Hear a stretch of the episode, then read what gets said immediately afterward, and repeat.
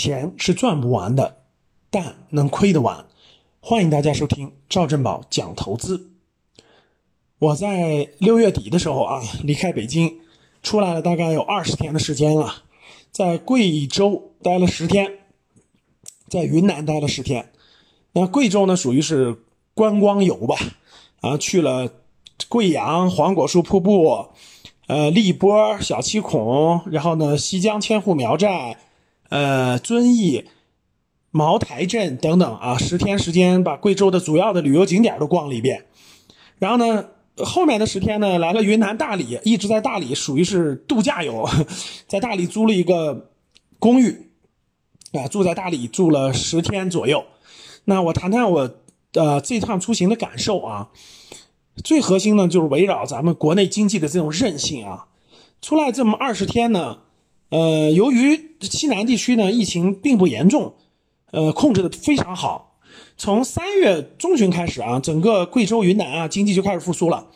我到的所有的地方呢，呃，各个该建筑的那个房地产的，就是那个工地啊，都在建设啊，建设非常繁华，装修的、建设的。在贵州的时候呢，呃，这个就业都非常景气啊，各个。各个公司都上班，我住的酒店里面那个会议接连不断啊，有什么搞美容的，搞什么各种各样的会议啊，就一百多人的会议接连不断。因为在北京呢，这是不可能的，对吧？大会都不可不可能开，然后呢，基本都不戴口罩了。各行各业呢，几乎不戴口罩了，除非是进室内啊，进一些室内，比如博物馆啊，或者是一些这个呃空间比较狭小的人比较多的地方，一般都戴口罩，其他地方都不戴口罩了。所以呢，我看到的情况是这个。各行各业吧都非常，都是那个欣欣向荣的啊，非常忙碌，车车来车往，堵车，然后呢，这个呃各个行业都这个这个可以说欣欣向荣吧。相对来说呢，可能是餐饮和旅游还稍有点弱，呃，虽然稍有点弱啊。我们在贵州的这个，由于贵州搞的政策是，呃，一直到七月三十一号门票都是免费的，所以呢，这个在核心景区。啊，都要预约，而且那个，比如说黄果树瀑布，人是每天还是上万人的啊，最高峰是五万人，现在在一万五千多人。嗯，后来到了这个全国放开跨境旅游以后呢，真是人人数就更多了。所以呢，我觉得这个经济的底气十足吧。在大理呢，这个各行各业也是一样的，虽然旅游还没有恢复到这个最大旺季啊，就除了旅游啊、电影院啊，呃，餐饮还没有恢复到最高这个这个。旺季之外，其他各行各业我觉得都很繁忙。大家这个上下班的这个堵车情况也好，大家各行各业的这个，比如说我们去各个市场，市场里里面非常这个这个繁荣，这个这个那个那个人特别多。包括我们的也路过一些其他，比如说这个考察了一些呃类似于这种民宿啊，类似于这种呃这个这个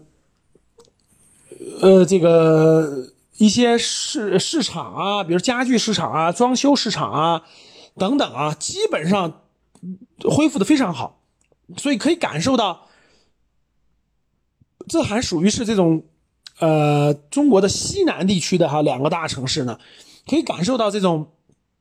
经济的这种韧性是非常之强的啊，我觉得经济韧性非常之强，跟当地的人也交流，甭管是出车司机呀，呃，这个滴滴。这个专车的司机啊，还有一些这种，呃，各行物业的管理、物业的那个工作人员呀，呃，环卫人员呀，包括这个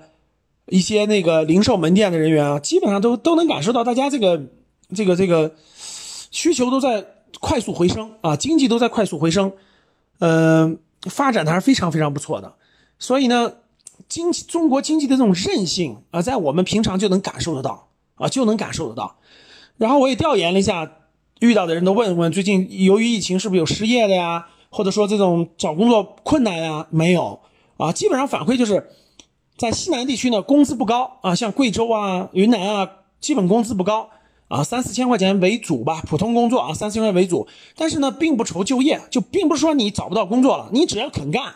啊，甭管是做这个快递啊、外卖啊，还是你做一些普通工作。都是很容易找到工作的，不存在这种失业，说是想找工作找不到工作的情况。呃，很多地方都在招聘，我们都能看到很多都在招聘。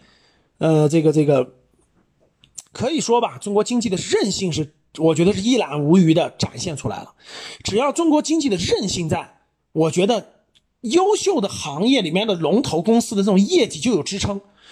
这些公司业绩有支撑，它的股价就有支撑，对吧？它每年的分红就可以保障。所以各位，我觉得通过西南地区啊，像贵阳啊，像大理这样的城市的一个考察，我觉得对中国经济的这种韧性是信心十足的。我觉得大家可以。更有信心，对中国的资本市场也更有信心，这是我们的底气啊！这是我们的底气。只有这样了，我觉得，这个这个才有